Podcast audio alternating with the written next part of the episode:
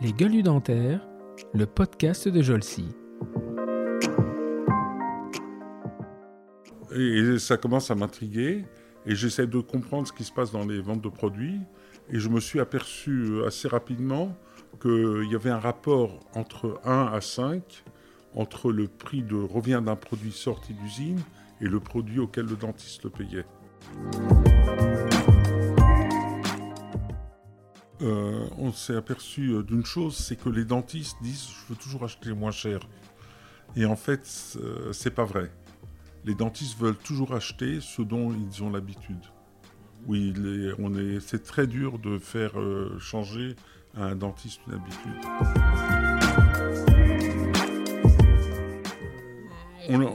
ce que j'ai visé tout le temps, c'est d'avoir des marges qui permettent au, développement de la société. Il y a un gros problème quand on a des marges trop élevées, c'est qu'il y a des concurrents qui rentrent. Et quand on a des marges justes pour euh, que la société se développe et qu'on gagne un peu d'argent, ce qu'on vise en général, c'est 5-6% de, de résultats. le résultat, c'est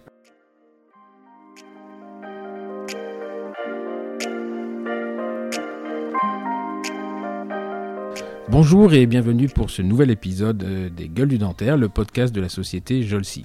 Jolsi est un organisme de formation euh, destiné aux chirurgiens dentistes et aux assistants dentaires et elle gère trois marques Endo Academy pour la formation digitalisée en endodontie, Omni Academy pour des formations d'omnipratique euh, plutôt en présentiel et la future, la petite dernière née qui s'appelle AD Academy, l'académie destinée aux assistants dentaires. Dans ce nouvel épisode, euh, je reçois une gueule du dentaire. Euh, vous le connaissez euh, sans le connaître, vous connaissez très très bien ces sociétés. Il a été à l'initiation de, la vente par correspondance produits, des produits destinés aux dentistes il y a une trentaine d'années maintenant. Très peu de gens le connaissent réellement parce qu'il est très discret. il est dentiste à l'origine. Il a un parcours absolument hallucinant. Aujourd'hui, il fait du business. Il est en permanence dans l'innovation. C'est un réel plaisir de recevoir aujourd'hui euh, à ce micro le docteur Armand Stemmer. Bonjour Armand Stemmer. Bonjour euh, Stéphane. Merci infiniment. Donc là, je vous reçois, euh, c'est moi qui me suis déplacé, donc je ne sais pas si on doit le considérer comme un honneur ou pas pour vous, mais on est dans les locaux de Rue Bleue, les locaux de GACD, Promo Dentaire et tout un tas de marques euh, euh, que, dont vous êtes à l'origine. Je ne sais pas si vous les dirigez encore aujourd'hui. Non, je les dirige moins, mais disons, c'est moi qui ai créé la plupart des marques. Actuellement, la plupart des sociétés sont dirigées par mes fils. donc l'ensemble du groupe, il y a une dizaine de sociétés.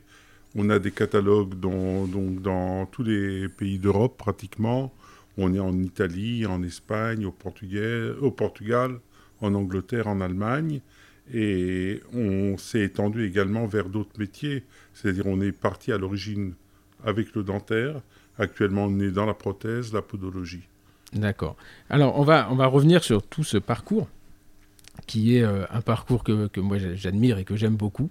Euh, un jour, à l'époque où euh, un, de mes, meilleurs amis, Willy Perto, était directeur de, de Danceply, il venait vous voir et à la fin, il, venait me voir, il me dit, tu sais, je crois que c'est vraiment le seul dentiste qui a vraiment réussi. Il y a des buffets, des Fazarini dans ses locaux. et, euh, euh, et, donc ça m'a toujours intrigué. Donc on il m'a souvent parlé de vous. Après j'ai travaillé beaucoup moi avec, euh, avec votre fils Vivian à l'époque où il avait créé Itena, dès le départ. Et, et, donc voilà, je suis aujourd'hui face à vous et j'en suis, j'en suis extrêmement ravi. Alors la première question, je vais vous laisser vous, vous présenter plus en tant que Armand Stemmer et nous expliquer un peu au moins comment vous êtes arrivé à devenir dentiste. Oui, alors, euh, donc j'ai une histoire un peu spéciale. Donc mes parents euh, euh, sont d'Europe centrale, nous sommes des, juifs ashkenazes. mon père est né en Pologne, il est né sur la ville d'Auschwitz même en 1906. la Pologne était très pauvre à l'époque. En 1910, ils sont partis d'Autriche en Allemagne. Ensuite d'Allemagne en France en 1933, quand le nazisme a commencé. Ma mère a fui la Belgique et mes deux parents se sont retrouvés en France. Ils se sont mariés en 1947. Euh, donc, euh, moi, j'ai eu beaucoup de mal parce que mes langues maternelles ne sont pas le français. Mes parents parlaient entre eux, entre l'allemand et le yiddish, qui est un langage provincial dérivé de l'allemand. Et au début, j'ai eu un peu de mal à l'école parce que tous mes, mes, parents, d'abord, n'avaient pas une formation scolaire. J'ai dû essayer de me former moi-même et mes parents m'ont beaucoup aidé, m'ont aidé avec euh, des enseignants, des profs qui m'ont aidé parce que dans ces familles, euh, l'éducation est quelque chose de très important. Et donc j'étais à l'école, j'ai eu euh, mon bac. Vous, vous êtes né en France? Moi, je suis déjà né en France en 48. D'accord. Mais mes parents, sont, mon père est arrivé donc en 33. Mhm. Il s'est réfugié euh, dans la montagne du côté de Grenoble mhm.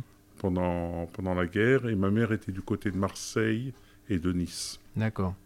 Donc vous faites toute votre scolarité euh, classique Toute une euh, scolarité normale. J'ai eu un peu de mal au début. Après, ça s'est rangé. Donc j'ai eu mon bac en 67. Ensuite, j'ai eu la chance de faire CPM en 68. Ça m'a fait rire sur votre. Parce que moi, je suis un dyslexique et donc j'inverse souvent les lettres.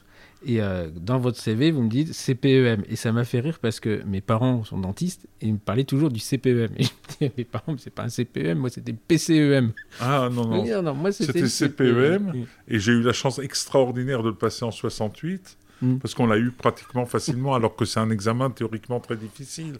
Je sais que les jeunes d'aujourd'hui, euh, l'échoue à pratiquement à 80%. Mm. Et qu'en 68, ils l'ont donné pratiquement à tout le monde. Et ce que je me souviens, c'est que euh, en anatomie, que j'ai trouvé tellement complexe, euh, comment on arrive à mémoriser les, nerfs, les muscles, les os, j'avais préparé à peine deux questions, et c'est tombé sur la question, c'était tombé sur le nerf dentaire inférieur. Et la seule question que je tombais, que j'ai eue en anatomie, je l'ai eue et le reste, c'était beaucoup de l'exercice. Il y avait des QCM. Il suffisait de s'exercer chez soi et hmm. de travailler beaucoup. Mais quand on travaillait beaucoup, euh, on pouvait l'avoir. Vous, étiez, euh, vous faites votre CPM à Paris Je le fais à Paris. Ensuite, euh, c'est très intéressant, je suis dans la première année de Montrouge. D'accord. donc, j'étais à Montrouge pendant deux ans. Et ensuite, j'étais à la Tour d'Auvergne. Mhm. C'est une école qui n'existe plus aujourd'hui. Mais c'est une école très sympathique, presque une école familiale et qui n'avait pas du tout un côté universitaire, mais avec euh, des profs de très bon niveau. Donc en fait, vous faites vos deux, deux premières années de formation euh, où vous apprenez les bases, et ensuite vous allez à la Tour d'Auvergne euh, pour dans votre exercice. Alors dans, dans, dans, mon cycle, il y a eu aussi quelque chose de spécial, a priori poussé par mes parents, parce que moi je voulais faire médecine, mes parents m'ont poussé à faire dentaire, ils m'ont dit il faut, faut, que tu gagnes ta vie rapidement. Donc j'ai fait dentaire. On pensait à l'époque que c'était en 5 ans, mais c'était pas en 5 ans. À la dernière année, ils ont rajouté une année qui s'appelle la sixième année, qui était l'année où on écrivait le doctorat. D'accord. Euh, donc ah c'était la première année. J'ai eu la première année de Montrouge et j'ai eu la première année de doctorat aussi. Parce que c'est 74, effectivement, 67. Euh, oui, mais euh, en fait j'ai terminé en 72, mais ils nous ont dit qu'il fallait le faire. il fallait le faire. Parce que l'année prochaine c'était obligatoire et malgré tout il fallait le faire parce qu'on retomberait dans, dans, le système de l'année d'après. Voilà, donc en fait vous êtes, faites partie des premières promotions de docteur en chirurgie dentaire, alors que par exemple je sais que ma mère n'est pas docteur en chirurgie dentaire. Ah, elle l'a eu avant 72 alors. oui, mes deux parents sont diplômés de 71, 70 et, euh, et, je me souviens très bien d'ailleurs parce que nous on travaillait à, Louvier, je, travaillais un peu avec eux et il y avait des gens qui venaient, euh, qui venaient les voir et disaient moi je veux un rendez-vous avec Madame Simon parce qu'elle est chirurgien dentiste alors que Monsieur Simon il est juste docteur en chirurgie dentaire. voilà donc je me souviens de eux ils ont fait partie de la, de la, transition. Donc euh, des études classique, enfin vous vous éclatez, vous faites plaisir. Euh... J'ai beaucoup aimé les études, j'ai moins aimé les travaux pratiques. Mmh. Euh, fallait sculpter des dents, on passait des heures à sculpter des dents et je trouvais ça euh, pénible. Euh, non, non, mais les études, j'ai beaucoup aimé. Et j'ai trouvé très sympa les études et pas trop dur. D'accord. Il n'y a, a, que la matière, enfin l'anatomie qui m'a frappé parce qu'il fallait euh, euh, la difficulté. Et euh, donc, oh, bon, quand on vient dans vos, dans vos locaux, on voit qu'il y a une vraie, vraie affinité pour l'art. C'est quelque chose que vous avez développé après ou déjà vous étiez... ma mère qui ma mère adorait peindre. D'accord. Et je m'intéressais toujours à ce qu'elle faisait. Après, je, y a eu, je me suis beaucoup intéressé à une période de la peinture, qui est l'école de Paris. L'école- Et un peu peut- peut-être par affinité avec l'histoire de mes parents, l'école de Paris, c'est tous les peintres qui sont venus d'étrangers, qui se sont installés en France dans les années 1900-1930. Donc on pense à, Piga- à Picasso, on pense à Chagall, on pense à Fujita. C'est Mhm. tous les étrangers qui sont venus à Paris. Ensuite, euh, il y a eu euh, oh, également tous les juifs d'Europe centrale. Il y a eu Kisling, euh, Kremen, Kikoïn, D'accord. enfin tous les peintres qui sont venus d'Europe centrale, comme la vie était très dure là-bas et qui se sont installés en France. Et donc déjà pendant vos études, vous continuez à aller voir les musées, vous intéressez à ça je euh, me suis toujours intéressé ouais, à l'art. oui. D'accord. C'est quelque chose, vous avez d'ailleurs, vous avez quatre, quatre enfants, je crois. hein, Trois fils. Trois fils. ouais. Et euh, ils s'intéressent à l'art aussi Non, ou- pas du tout. Pas du tout? S'intéresse ni au dentaire ni à l'art. Parce que là, en arrivant dans le bureau, dans le bureau, donc il y, a- il y a Vivian, il est, il a quand même la, il est face à un buffet là. C'est, Ah bah oui. euh, enfin, il y en a qui, euh, qui tueraient pour ça, mais Ouais, lui non. euh, non, lui, il s'intéresse à d'autres périodes. D'accord. Donc, et donc vous, vous arrivez, vous êtes diplômé, et là vous ouvrez un cabinet à, à Saint-Denis. Non, Non. tout à fait. J'ouvre un cabinet à Saint-Denis, mais je travaille deux ans avant comme collaborateur. Mhm. Donc j'ai travaillé à Beson, j'ai travaillé à Montfermeil, et après j'ai travaillé deux ans au Centre Europe, D'accord. qui, est, qui est dans le 9e arrondissement, qui est pas loin de la gare Saint-Lazare. D'accord. Et là, à son, et là, ensuite, vous ouvrez votre cabinet. Et j'ouvre mon cabinet, Mm. et en quelques mois j'explose, je dois mettre le deuxième fauteuil. et je me suis dit, je vais... Alors j'ai trouvé le travail en cabinet très dur, Mhm. parce qu'il y a des patients qui arrivent sans arrêt, il faut répondre aux patients, Mhm. Euh, on rentre le soir après 8 heures. Mhm. Donc, euh, bien entendu, euh, j'étais marié à l'époque, je venais juste d'être marié. Or, ma femme était chercheur en, en immunologie. D'accord. Et donc, elle faisait des expériences. Des fois, elle était obligée, elle était à l'hôpital Necker. Elle était obligée de retourner la nuit pour euh, voir la fin de ses expériences. Mhm. On commençait à plus voir. Mhm. Et je me suis dit, il faut faire quelque chose. Et on va créer une société. D'accord. Et donc là, vous mettez dans votre CV, bon, j'ouvre mon cabinet euh, à Saint-Denis et euh, en fait, je rencontre les vendeurs de produits. Bien entendu. Alors, euh, à l'époque, euh, on était dans des systèmes complètement différents. Mm. Euh, f- on venait au cabinet pratiquement tous les vendeurs des grandes marques, ou les vendeurs des dépôts, ou les vendeurs des marques. Donc, il y avait beaucoup de laboratoires pharmaceutiques. Il y avait Septodon, Spad, Pierre Roland, Qui vendaient en direct. qui vendaient en direct. Mm. Et également, les... il y avait euh, plusieurs sociétés. euh, La plus grande qui était à Paris à l'époque, c'était Ifker. Oui, Gérard Rifker, Gérard ouais, qui a été, euh, qui s'appelait GID, je me souviens, Gérard GID, Rifker ouais. Distribution, il était à Saint-Sulpice. Mais c'est pas si... Non, il y en avait un autre, je crois, à Saint-Sulpice, en face de. Vous, vous étiez à Garancière Non, moi j'ai fait mes études à Reims, mais euh, Ah, après j'ai fait mes études et je me souviens, euh, alors quand j'étais étudiant, on allait dans les dépôts Je crois c'était dentaires, le magasin général dentaire. C'est possible. Parce que Gérard Rifker, il a été racheté après. euh, Gérard par- Rifker par a été acheté par un grand groupe. Hum, hum. Et après, il a été racheté par Shine. D'accord. ok. Oui, alors ça devait être Gérard Rifker qui était euh, racheté par GID. Enfin, c'est devenu GID à un moment donné. Oui, Avant oui, je me euh, rappelle ouais. de ça. Et mais donc on a l'impression que c'est une, c'était, effectivement au siècle dernier puisque c'était en, dans les C'est en années 90, je pense, dans les années un 90. peu plus tard parce que moi j'ai diplômé de 94 et je continuais à. Ah, ça existait à- ah encore oui, oui, oui, oui. Moi Ouais. j'ai, j'ai longtemps, longtemps euh, acheté. euh, on allait faire nos courses. Enfin, on allait euh, dans les, dans les. je me souviens tous les, les jeudis, je venais faire mon CES et j'allais chercher mes matériaux. Vos produits, ça, la- pâtes la- la- voilà, la vente par correspondance, c'était les. Ouais, ça se débutait. Moi, je suis revenu de l'armée en 96, donc 97-98, c'était quand même pas. Voilà, c'est après pas que ça s'est. Après, ça a explosé. Et donc, vous rencontrez ces vendeurs de produits, et là, ils vous intriguent apparemment. Et, ça commence à m'intriguer. Et j'essaie de comprendre ce qui se passe dans les ventes de produits. Et je me suis aperçu euh, assez rapidement qu'il y avait un rapport entre 1 à 5 entre le prix de revient d'un produit sorti d'usine et le produit auquel le dentiste le payait. mhm, Et j'analysais, j'analysais. Et je me suis aperçu qu'il y avait un système qui était pervers. mhm. Le système pervers était le suivant? C'est qu'en fait, il y avait un fabricant de produits dentaires. Après, il y avait un importateur. Et l'importateur vendait le produit à un distributeur. mhm, Donc, dans les importateurs, il y avait, euh, il y avait France Dentaire, euh, euh, il y avait 3-4 grands importateurs en France. Ces importateurs travaillaient avec une marge de 40 à 50 Mhm. 40 à 50% d'en haut. Mhm. C'est-à-dire qu'ils achetaient le produit à 60 et le revendaient à 100. Mhm. Et ensuite, il y avait des distributeurs comme Gérard Rifker qui achetaient chez l'importateur et qui rachetaient le produit, disons, à, une valeur de 100 et le revendaient à 150 ou à 180. D'accord. Et j'ai tout de suite, euh, enfin, j'ai rapidement compris que. Il fallait aller chercher directement euh, l'importateur. euh, on pouvait sauter au moins une des deux marges. Et donc, euh, ce qui était techniquement impossible, finalement, on ne pouvait pas acheter à l'importateur en tant que dentiste. Non, non, je ne pouvais pas acheter. Alors, bien entendu, j'avais des catalogues comme ça qui avaient. Une... D'abord, j'avais pas de moyens, Mhm. mais j'avais des catalogues qui avaient une seule page. En D'accord. proposant des produits, mais même un catalogue d'une seule page, j'avais pas les moyens de, de l'envoyer. Parce que quand vous envoyez 30 000 envois Ouais. à 30 000 Mm. dentistes au prix d'un timbre d'aujourd'hui, c'est 30 000 euros. Mhm, Il mhm. faut les envoyer tous les mois parce que quand vous ne faites pas de la publicité systématiquement euh, tous les mois, vous oublie, ouais. euh, les, euh, le chiffre s'effondre. Alors, Donc, ce que- juste ce qu'il faut, parce que là on est dans un podcast, ce que vous voyez pas, c'est que euh, je suis arrivé, il y a tous les catalogues, euh, il y a tous les catalogues des. euh, D'ailleurs, je, je, je réalise que je, je vois des noms de sociétés, je savais pas que c'était vous. Et là, Armand Semer me montre, mais c'est des, des choses de incroyables parce que euh, là, je vois un vieux, un vieux bouquin. euh, Ça, donc il a tout préparé son podcast. Ouais. il a bien bien préparé son podcast. Et le catalogue que vous voyez, qu'il vient de me montrer, c'est une feuille à 4, recto verso, avec des dessins à la main.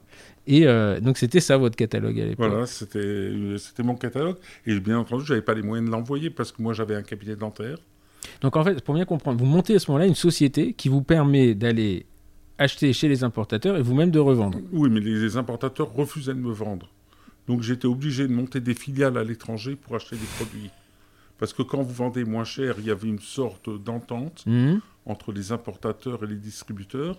Et ils disaient, si vous vendez à GACD, on vous livre... euh, si vous vendez à GACD, on n'achètera plus chez vous. Donc il y avait une entente entre tout le monde pour maintenir le système. Et donc j'ai dû commencer à importer mes produits de l'étranger.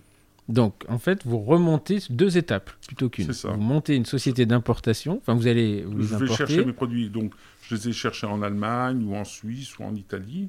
J'ai acheté des produits là-bas et, et, et j'ai réussi donc à avoir les produits beaucoup moins chers. Alors, ce qu'il faut aussi remettre, c'est les choses. Là, on est dans les années 80, 70, fin des années 70, 80. 80. Euh, les frontières sont pas encore ouvertes. Donc, Si, si, les frontières ouvertes. sont Oui, ouvertes, mais parce que le, marché, le, le- le début du marché commun, c'est dans les années 60. des années 60. Mais il y a quand même. euh, Enfin, l'importation, c'est pas euh, genre je vais en voiture euh, en Allemagne et je reviens Non, non, avec mon je suis stock. non, non, vous le les importations, vous les- non, non, c'est pas Hum, compliqué. Vous compliqué. prenez un transitaire qui vous fait tout le travail d'importation. Enfin, c'est pas compliqué quand vous connaissez le truc, mais il faut, déjà savoir comment ça fonctionne. Oui, oui, non, mais Mm. ça, j'ai compris rapidement comment ça fonctionne et comme on ne pouvait pas faire le travail soi-même parce qu'il y a un travail de douane, il fallait faire une déclaration Hum, de ça, douane qui est ouais. compliqué. Il faut, faut le faire par un transitaire qui, en général, prend à, à peu près un demi pour cent, 1% de la transaction. D'accord.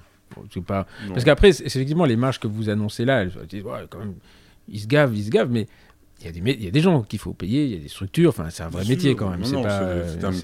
D'ailleurs, euh, dans, dans l'équipement, même aujourd'hui, en équipement, c'est dur de gagner de l'argent. Hmm. La plupart, euh, à cause du SAV, parce que quand on envoyer des gens dépanner une demi-journée, une journée, euh, Hmm, hmm, hmm. il y a des coûts considérables et c'est Ah oui, parce que l'ouverture, l'ubérisation, on va dire, de- du, du- du business, elle, laisse croire que tout est, co- tout est simple. On voit bien, dire, Ah, regardez, je, je vais euh, regarder le même produit, je le retrouve à 5 euros alors qu'il est à 20 euros, je le retrouve à 5 euros sur Alibaba, mais c'est pas si simple en fait. Non, a- non, mais a- c'est compliqué parce que Mm. quand on le trouve chez Alibaba, il faut l'acheter en Chine, il Mm. faut le transporter, Hmm, il hmm, faut avoir une facture, euh, faut avoir une vraie facture hmm. En Chine. euh, pour pouvoir le déduire. Ouais. Parce que si vous n'avez pas de vraie facture, vous le payez à prix plein, alors que si vous pouvez le déduire, Ouais. vous gagnez déjà 30 à 40% Hmm, hmm. Donc, euh, Ouais, non, non, c'est pas, c'est pas si simple. Mais c'est pour ça que c'est, c'est, c'est- c'est intéressant parce que souvent on a des. enfin, on a toujours de toute façon, moi j'ai un, adage, hein, c'est que quand on vend, on a l'impression que c'est jamais assez cher et on est toujours le voleur de quelqu'un. C'est-à-dire Mhm. que celui qui achète, toujours, trouve que c'est toujours trop cher. Alors, vous, euh, euh, là, vous vous intéressez donc avec votre catalogue d'une page, mais vous commencez à comprendre le marché en fait. Donc vous avez quand même une, une, une âme de- d'entrepreneur déjà à l'époque. oui, C'est- bien sûr. euh, donc, je voulais vraiment réussir. Et en fait, euh, j'ai travaillé avec deux syndicats à l'époque parce que je n'avais pas les moyens d'envoyer mon papier. J'ai travaillé avec l'UJCD, D'accord. Et Ouais. j'ai- Et j'ai travaillé avec la FOFTA. Je crois que c'est un, euh, syndicat qui n'existe plus aujourd'hui. Non, non. Et je leur ai proposé, écoutez, je peux vous avoir des produits beaucoup meilleur marché que ce que vous payez, mais envoyez-moi mon papier. Parce que s'il faut envoyer 20 000 ou 30 000, et Ouais. c'est aujourd'hui un, un envoi, c'est l'équivalent d'un euro. Hmm, Donc s'il faut envoyer à 30 000 euros, j'avais vraiment pas les moyens au début. D'accord. Donc vous passez en fait euh, euh, une sorte de, de comité d'entreprise du, euh, des, des syndicats Voilà. qui, et vous profitez de leur, euh, De leur envoi pour envoyer envoyer le- D'accord. Et là, ça marche. Et là, ça marche. Donc on a eu 5 années, mais c'est des années de rêve. Et vous vous souvenez de quel produit vous aviez à ce catalogue à ce Oui, moment-là? ben, bien sûr. On avait le film Kodak, Ouais. qui était ouais. le principal produit du cabinet dentaire. D'accord. Euh, Il y avait des fraises, il y avait des pâtes à empreintes. D'accord. Et il y avait un composite qui s'appelait. Alors, le premier, c'était à l'adaptique de Johnson Johnson. et il y avait le Concise. Ouais, c'est. ouais. Donc, euh, c'était les premiers composites, bien entendu. Alors, moi, je les ai utilisés aussi au fauteuil. Ça donnait beaucoup de pulpite. Mhm. Et il y avait beaucoup de rétraction du composite. Pratiquement, quand on revoyait le patient 3-4 ans après, on était obligé de, re- de Il le n'y refaire. il y a plus de dents. Ça avait contracté la dent. Et, et donc, euh, euh, là, en fait, c'est hallucinant. Enfin, le- je, je savais en venant ici que, que j'allais être surpris, hein, que j'allais apprendre des choses, mais vous lancez une société avec cinq produits. Oui, Dingue. oui, bah, il y avait 5 ou 6 produits. Oui. Ah oui, il y avait de l'amalgame aussi, bien sûr. de l'amalgame, ouais.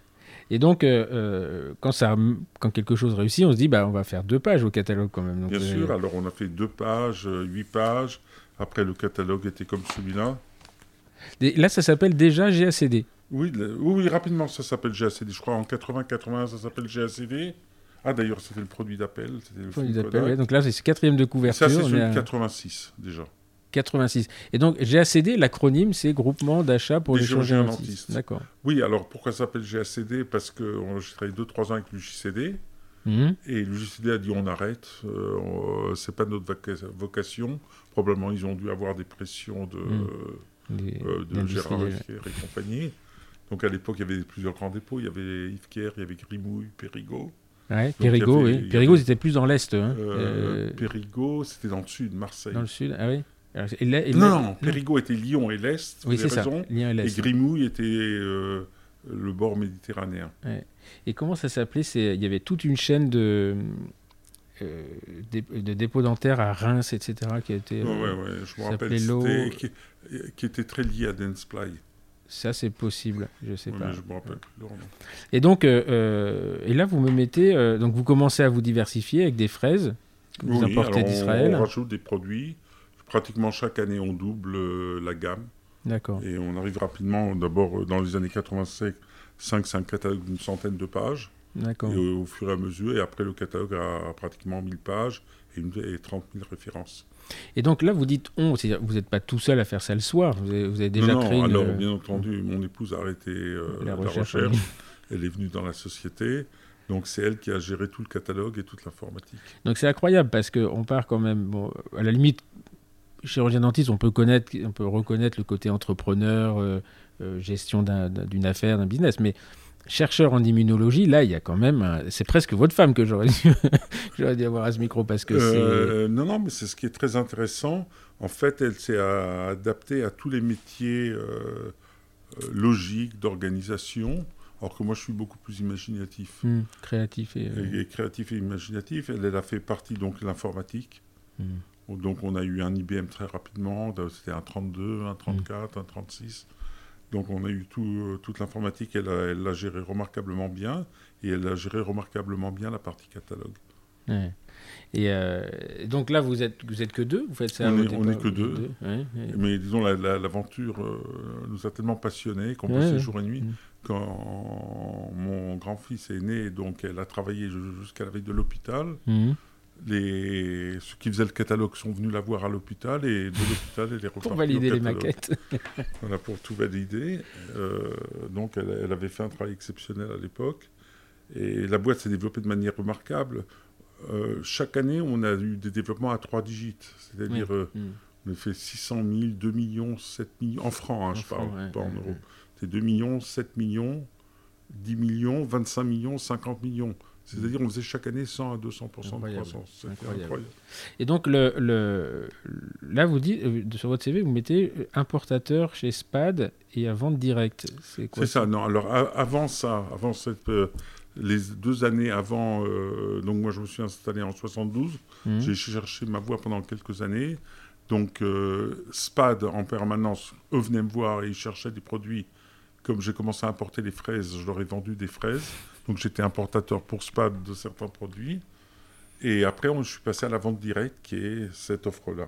D'accord. Qui est l'offre de vente par correspondance. D'accord. Donc là, en fait, vous lancez, on va y revenir, mais la vente par correspondance, parce que euh, à l'époque, la vente par correspondance, enfin, il y avait la Redoute et les Trois Suisses. C'était euh, vraiment le modèle. D'ailleurs, c'est incroyable. Le jour, j'écoutais un podcast de la, de la fille qui a repris la direction de la Redoute, qui s'appelle Redoute d'ailleurs maintenant et elle explique comment elle a été obligée de relancer euh, une société qui était leader, qui est devenue euh, le dernier et qui, qui aujourd'hui euh, refait, de la, refait de la croissance. Alors, ce qui est très intéressant, la vente par correspondance, ce sont des vieilles sociétés qui datent des années 1920-1930.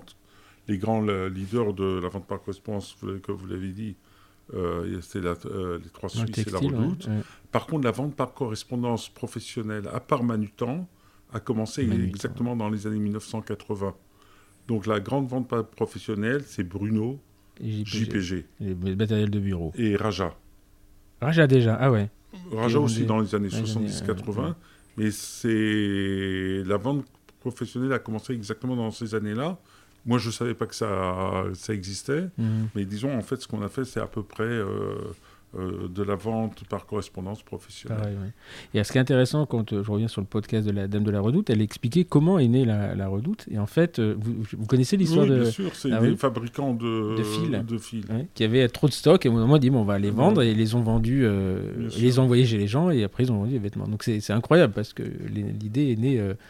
alors aujourd'hui, ça nous paraît normal de recevoir un truc d'Amazon le lendemain, mais à l'époque, les réseaux de distribution n'étaient pas les mêmes, les, canaux de vente étaient différents. Euh, enfin, puis c'était une mentalité. On avait l'épicier au, bout du, truc. Euh, en fait, ce qu'on a fait, c'était un peu le boulot d'Amazon en 1980, mais en fait, on n'a pas pensé à, l'exploiter euh, dans d'autres activités. Oui, après Amazon, c'est aujourd'hui sa, partie vente par correspondance, c'est ce que l'on voit, mais le cœur du truc, c'est la création de data, quoi. C'est la création de données. C'est euh, c'est comme Elon Musk. Quand on dit Elon Musk, il vend des voitures, non, il vend des ordinateurs qui roulent. Et la, la différence est quand même est quand même substantielle. Et donc euh, euh, là, vous êtes, vous voyez en fait inconsciemment peut-être, mais JPG, Bruno, ce qu'ils font, ils disent bah voilà, au lieu de mettre des cahiers, on va mettre des, des composites et on va envoyer chez les chez les gens. Alors c'est marrant parce que à ce moment-là juste pour remettre les choses dans leur contexte, entre le moment où vous recevez une commande par courrier, finalement, parce qu'il n'y a pas encore de fax, mhm. euh, vous recevez le courrier. Ou au téléphone. Ou au téléphone, oui. Et euh, le moment où vous préparez la commande euh, dans vos locaux, qui ne devaient pas mhm. être ceux de Tremblay encore à l'époque. Non, non, ils étaient ici. ils étaient ici. Et, et, le moment où le praticien reçoit sa commande, il y a quel délai? C'est ce qu'on en joue? C'est deux, trois jours. Ah oui, donc c'est déjà très rapide. Ah, très, pour, pour l'époque, c'était très rapide. D'accord. Et donc, euh, euh, quand vous lancez vraiment euh, ce catalogue, quand vous arrivez à ce catalogue, vous avez quand même du monde parce qu'il faut de la manutention. On a, du monde, faut, engager du monde, bien sûr. Oui, parce que ça devient de la logistique en plus. Ça devient de la logistique, donc ça a été très dur parce que quand on engage du monde, il fallait apprendre un peu les ressources humaines, mm. les contrats de, de salariés.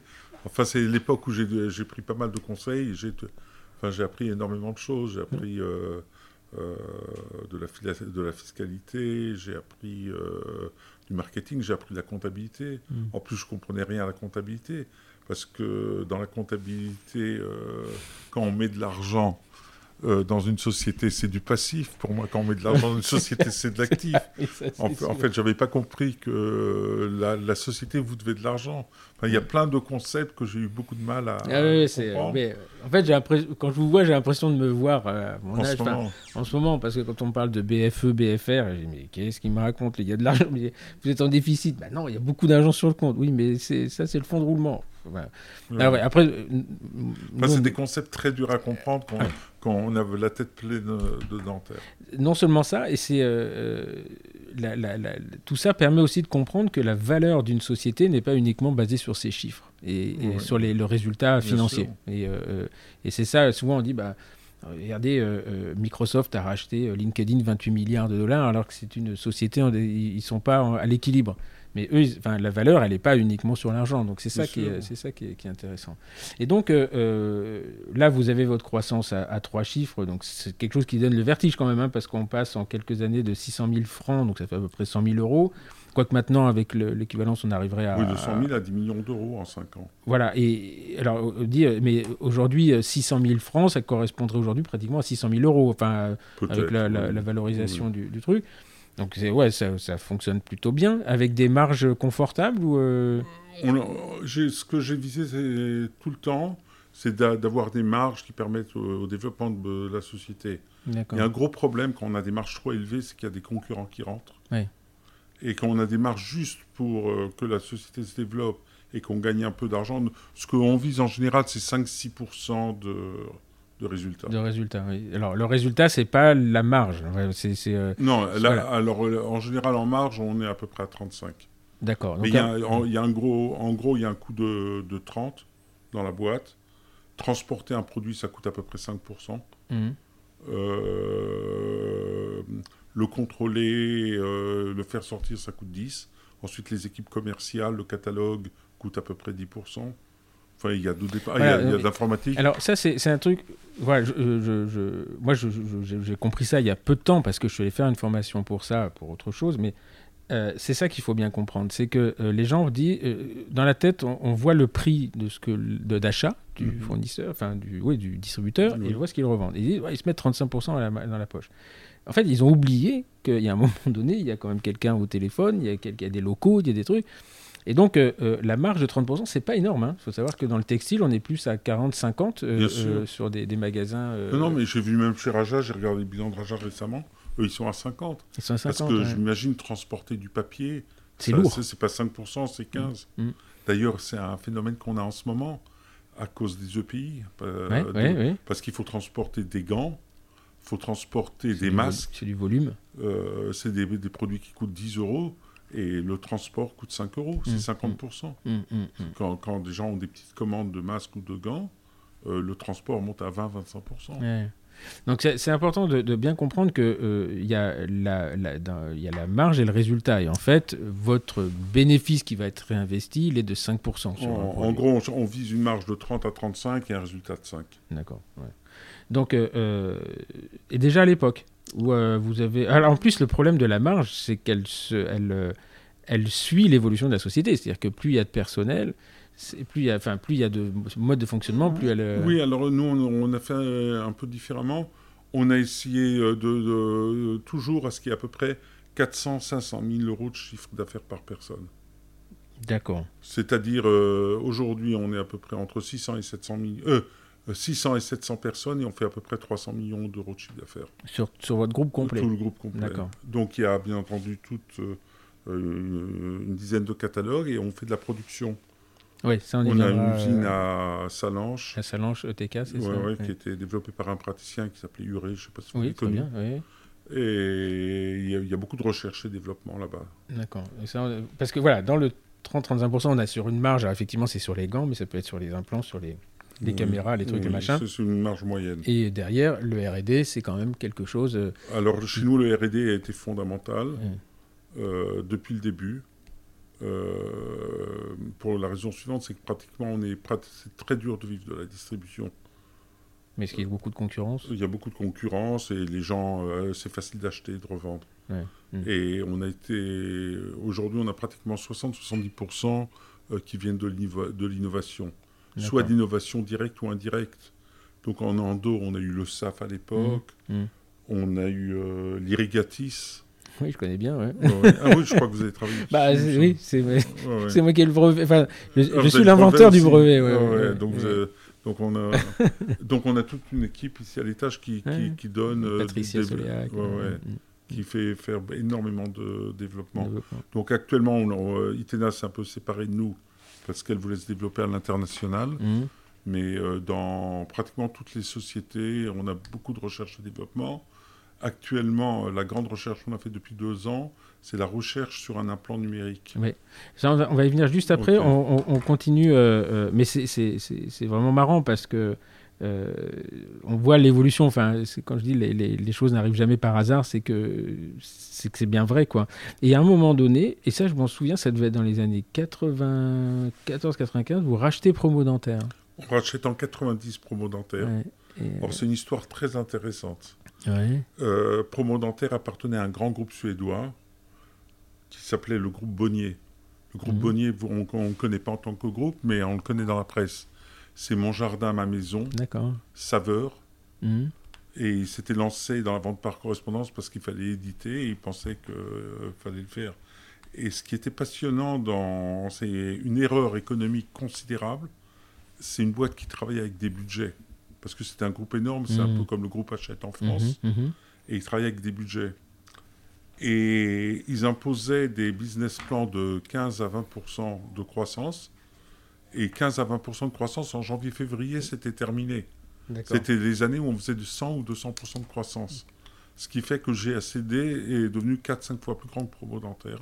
D'accord. Parce qu'eux travaillaient avec un budget, comme bien entendu, moi je ne savais pas ce que c'était un budget. C'est pas à l'école dentaire que, ou à la fac dentaire que j'ai appris ce que c'était un budget. Tout ce qu'on pouvait prendre, je prenais. Et donc, on est devenu beaucoup plus grand qu'eux, et donc on a pu les racheter. Et donc, on a eu trois années fabuleuses. Or là, on n'a pas travaillé à 35, on a pu travailler à 50%, parce qu'on était pratiquement en monopole en vente par correspondance sur le marché français. D'accord. Et alors, je me souviens qu'il euh, y avait, euh, on recevait... Euh, donc moi, j'ai connu, je suis diplômé de 95-95, donc j'avais vraiment les deux. Et on ne savait pas que c'était la même, la même société. Non, mais même aujourd'hui, les gens, il n'y a que les pros le savent. Sauf qu'il y avait à l'époque le catalogue GACD, je me souviens de ça, hein, peut-être que je me trompe, je ne sais pas pourquoi, était en noir et blanc, celui de promo dentaire en couleur. C'est ça. Et tout était un tout petit peu plus cher chez promo dentaire. Oui, oui. c'était, euh, je me souviens, c'était, euh, c'était incroyable. On savait pas que. Et c'est marrant parce qu'on a l'impression qu'il y avait une concurrence, mais en fait, vous aviez organisé la concurrence à l'intérieur. Oui, mais alors, c'est des images euh, différentes qu'on se donnait. D'accord. C'est-à-dire, ceux qui préféraient le luxe achetaient chez Promo. Mmh ceux qui préféraient le prix acheter chez GACD. Et, et, comment, vous, en interne, vous aviez deux... On vous les l'un en face de l'autre on, avait deux équipes, l'une en face de l'autre. ça devait être quelque chose quand même. Oui, c'était quelque chose. Et c'est resté toujours, il y a toujours, toujours un conflit entre les deux boîtes. Bah, quand vous êtes propriétaire des deux, c'est sympa parce qu'il que faut mieux qu'ils se battent, enfin qu'ils se battent, mais qu'ils se concurrencent entre eux. Et, euh, et, après arrivé Shine. Shine s'est construit par beaucoup de rachats. Mm. Donc ils ont racheté euh, Ifker, après ils ont racheté Périgot, Grimouille et la plupart des dépôts en France. Oui, parce que eux, leur, euh, leur je me souviens à l'époque, le, leur, leur, valeur ajoutée, enfin leur proposition de valeur, c'était on reste près de chez vous. Donc en fait, ils rachetaient les dépôts, ils restaient euh, au départ.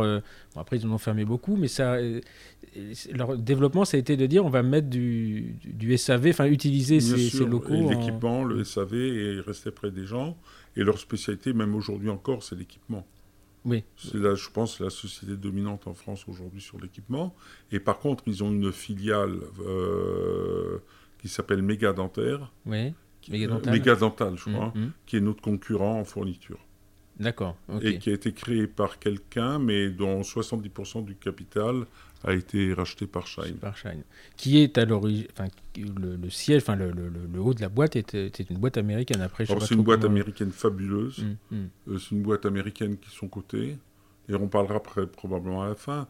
Mais euh, il y a une telle puissance des Américains que c'est une hum. société qui est dans le monde entier qui fait euh, aujourd'hui à peu près 13, 12, 13 milliards de dollars de chiffre d'affaires. Et ils rachètent du. et ils rachètent les boîtes les unes derrière les, autres. c'est le, Et ils font du vétérinaire en plus, je crois oui, euh, non, surtout ils font du vaccin, du médicament ah en gros, et ils faisaient du vétérinaire. Ils avaient une boîte en France qui s'appelait Hippocampe qu'ils ont arrêté il y a à peu près deux mois. Ah oui, ça je savais pas. Je savais pas. Je sais pas quoi, je savais pas qu'ils faisaient du Mais en fait, c'est une boîte, c'est une société de médicale en fait. C'est euh, surtout dentaire. Surtout dentaire. Donc 13 milliards de dollars. Je pense qu'ils font 6-7 dans le dentaire, le reste dans les vaccins et le vétérinaire. D'accord. Et c'est une date qui, c'est une boîte qui date des années 1930. Ah qui, euh, qui, est rentrée en bourse dans les années 90. Et ils ont un PDG euh, hyper doué qui, a, hmm. enfin, qui, qui, est, qui, est, un financier. Et grâce à la bourse américaine, a pu faire des rachats les uns derrière les autres. Un peu comme Dentsply d'ailleurs. Oui, c'est euh, euh, une boîte de rachat. mm. C'est une boîte qui est surtout rachetée, une boîte qu'on connaît bien, c'est MyFair. Oui, ils ont racheté entre autres euh, Myfair, ils ont racheté euh, Spad. Oui, ils, ont racheté tout. Mais Ils ont- c'est ils ont grâce- fusionné avec Sirona. et, Ils ont racheté Sirona maintenant. Ils ont fusionné avec plutôt, Sirona. ouais. Et, euh, et donc, euh, et, et Shine fait des rachats aussi, dans, dans, dans l'endo. Bon. et Shine a fait deux grands rachats dans l'endo. Ils ont fait FKG, et, et Edge aux États-Unis. ouais, ouais. C'est marrant d'ailleurs parce que FKG, c'est vraiment euh, le, c'est du Myfair, enfin, c'est vraiment du high level, en, Oui. la- high quality. Edge Endo, c'est le low cost. Oui, c'est euh, le low euh, cost, euh, oui, bien sûr. Euh, C'est un peu comme chez nous, on fait de la distribution de Dentsply qui est du. du high level. et, enfin, je. accès, je dirais plutôt en accessible. Oui, oui, c'était. Ça, on en parlera après, Access, parce que c'est c'est intéressant. Vous arrivez là sur un marché. Euh, vous êtes passé par le CMA. Enfin, voilà. On, va, Oui. pas- on va parler un peu de l'endo parce que c'est quelque chose que, enfin, j'avais euh, plus euh, que, que, je maîtrise un peu plus. Mais euh, et, et donc là, vous faites du développement métier, c'est-à-dire que vous allez dans la podologie aussi? Alors, on a un catalogue de podologie, on a un catalogue de prothèses. Pour les ça. prothésistes? Pour les Donc, ça s'appelle prothésistes, CAP. C'est voilà. toujours dans la, la Centrale d'achat des prothésistes. Non, ouais, ouais. Et on a un catalogue de podologie, je l'ai pas là, mais il s'appelle Centrale d'achat des podologues. Mais euh, c'est intéressant en termes de, de, de- de business, c'est-à-dire vous, vous partez sur un concept de société ou un concept plus co- plutôt coopératif? Parce que quand on voit Centrale ou euh, Non, non, on Euh, est une société privée à société 100%. privée, donc euh, sur un vrai, euh, vrai modèle de société. J'ai toujours fait attention euh, de pas trop dépenser. Je vous dis, j'avais pas les moyens d'envoyer les catalogues au début. Bon, je l'ai fait avec des, avec euh, les syndicats, donc avec l'UJCD et la FOFTA. Et sans arrêt, on a eu des propositions pour rentrer dans le capital. Et j'ai une expérience que dès que des grands fonds rentrent dans le capital, on perd la Mm, boîte. mm. Ah oui, À 5 ans, 10 ans, parce que les fonds doivent systématiquement sortir. être rentable. ouais. Mm. Pour, euh, non, ils doivent sortir pour euh, montrer qu'ils ont, qu'ils ont gagné ont quelque chose. ouais. Mm, mm. Et c'était. euh, Et c'est- les fonds tournent, euh, les fonds tournent euh, systématiquement. Mais c'est intéressant parce que quand on regarde un peu le, le marché digitalisé actuellement, il, y a vraiment les deux écoles, hein, ceux, euh, ceux sur les fonds propres, donc euh, GACD et ce que nous on a choisi, euh, je le Oui. dis, et puis les sociétés qui lèvent des fonds en se disant voilà ils font ils prennent du cash très vite, ça leur permet de développer très vite, mais il y a un moment euh, voilà c'est pas des philanthropes. hein. Non, non, ils sont très durs. hein. Mm, On- mm. on- J'en ai rencontré une ou deux fois. Mm, mm. Il faut, faut éviter les, les fonds à tout prix. Voilà, c'est euh, un peu le, c'est deux deux, euh, deux fonctionnements différents. C'est-à-dire il y en a un où on va plus lentement mais plus stable, et l'autre où on est plus dans les bulles. Et euh, euh, il y a quand même un paquet, je crois que le chiffre c'est 8 startups sur 10 qui ne voient pas les 3 ans. Quoi, hein. Oui, mais euh, quand une voie et elle est multipliée par 20 ou Mm. par 30, Mm, on mm. couvre largement les startups euh, euh, qui- qui arrivent pas au bout. Alors là, on va revenir juste sur la, la création de vos marques propres, parce que ça, c'est intéressant. Moi, j'ai connu les produits RS, moi je connais toujours les produits RS, et euh, euh, où là, vous, euh, au départ, vous partez sur les produits d'hygiène uniquement. Oui, euh, alors on s'est aperçu, on s'est aperçu d'une chose, c'est que les dentistes disent je veux toujours acheter moins cher. Et en fait, c'est- c'est pas vrai. Les dentistes veulent toujours acheter ce dont ils ont l'habitude. Oui, les- on est, c'est très dur de faire euh, changer à un dentiste une habitude. Mhm. Euh, je vous donne un exemple. euh, Quand on a demandé à un dentiste euh, qu'est-ce que on voulait fabriquer des pivots, quand Vivien avait lancé Pivot, Pivomatique, euh, on lui a demandé qu'est-ce que tu veux?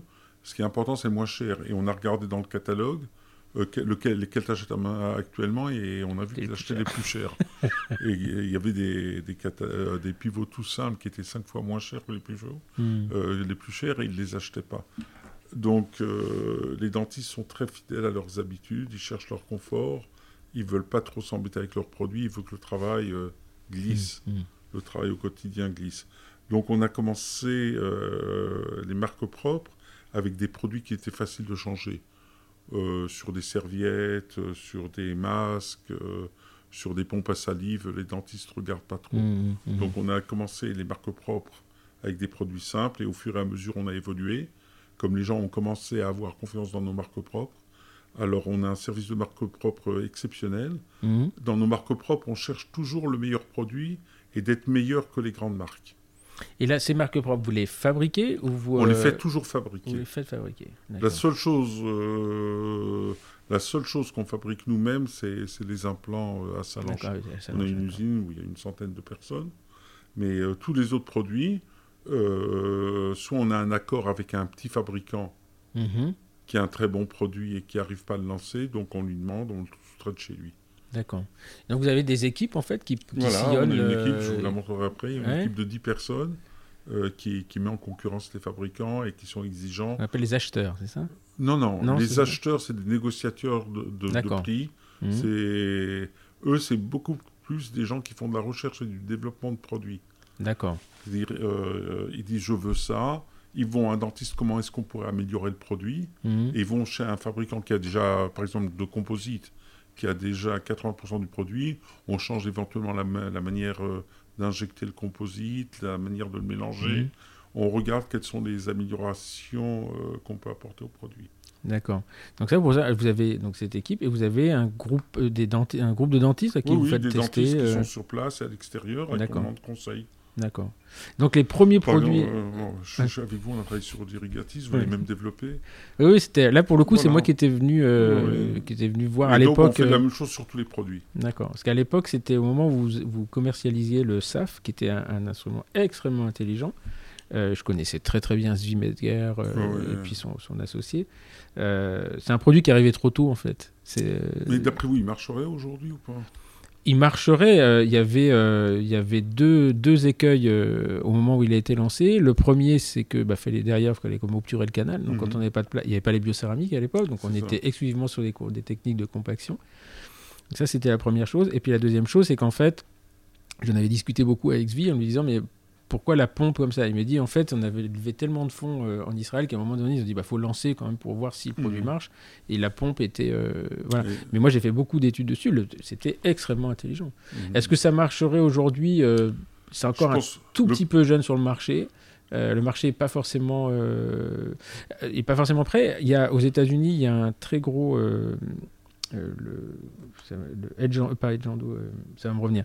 En fait, c'est un, un Américain qui a proposé une solution euh, qui est un- un- une façon de nettoyer les canaux sans les préparer. Mhm. Et euh, le nom m'échappe, j'en ai presque honte. Euh, voilà, en fait, c'est une pièce à main que vous mettez sur la cavité d'accès et qui envoie de, de l'hypochlorite, des ultrasons, qui nettoie le canal. Et le problème, effectivement, c'est Oui, bah, l'obturation derrière. oui, voilà, oui. ça ressemble à ça. Alors là, on est, sur le, le SAF, on était plus sur un brossage qui est Mhm. intéressant parce que le problème, on diverge un peu, mais euh, euh, le problème, c'est le biofilm. Euh, les, Mhm. les bactéries planctoniques dans le canal, bon, bon, on les enlève facilement. Mais euh, le biofilm sur les parois, celui-là, on le- on le- on l'enlève difficilement et l'instrumentation n'en enlève que 60%. Donc c'est là où le SAF était intéressant. Après, j'y ai laissé quand même quelques pantalons euh, Ouais. avec l'hypochlorite. Mais, et puis Zvi Metzger, il fallait l'écouter. Enfin, c'est un, monsieur qui est, qui est exceptionnel. Enfin, Bien vraiment, j'aimais beaucoup. ouais. Et donc à l'époque, comme Vivien était venu me voir en me disant, bah tiens, on a ça. Et, et je lui ai dit, bah ça va être compliqué euh, de, le- de le- de le distribuer, mais par contre, moi j'ai une idée, c'est euh, les- et donc c'est comme ça qu'est né, né l'irrigatis.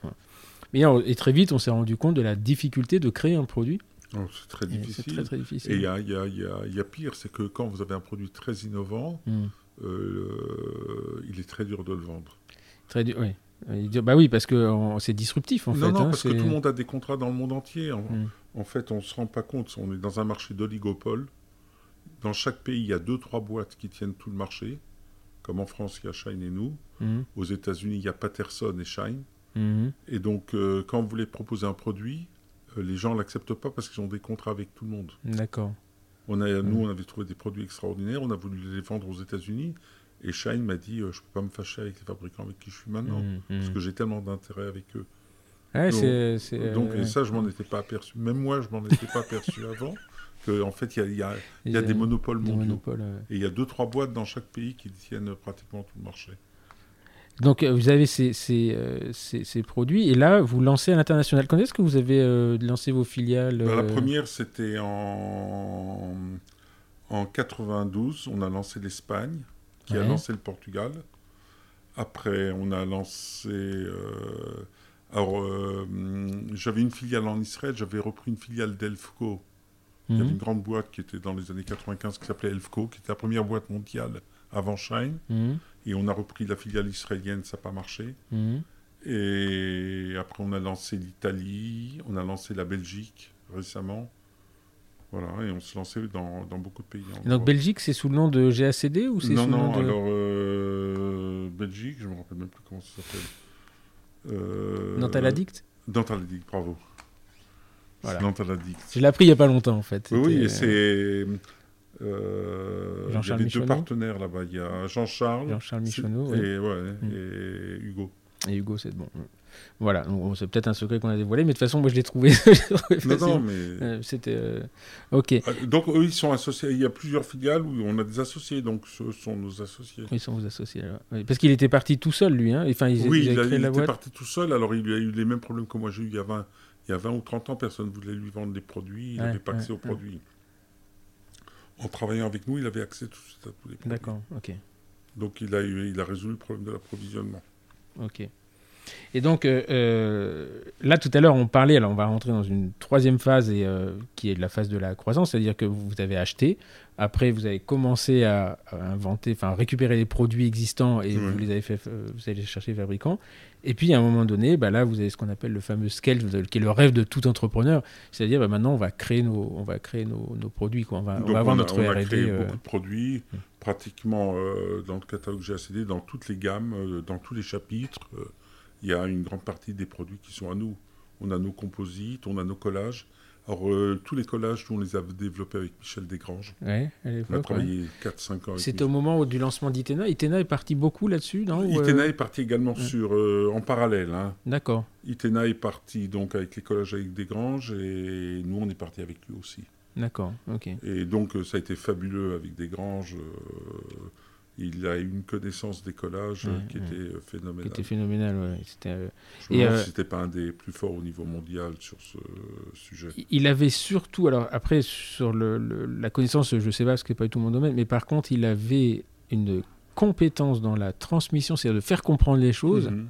Il rendait le collage sexy. Alors, moi, quand je suis sorti de la fac, c'était quand même le Gluma 2000, où euh, on commençait la vacation à 9h, on n'était pas sûr d'avoir fini de coller à 12h quand même. hein, donc, euh, et, et là, il est arrivé, moi je me souviens, la couche hybride, les collapsus de collagène, à, à l'époque où j'avais aucune notion de biologie, il était, il était extraordinaire pour Il était ça. extraordinaire. Mec- Par contre, alors, nous on était sur, euh, euh, grâce à lui, hein, sur la recherche et développement, le meilleur collage possible. Mhm. Et on s'est aperçu que les praticiens de cabinet étaient à l'inverse de lui.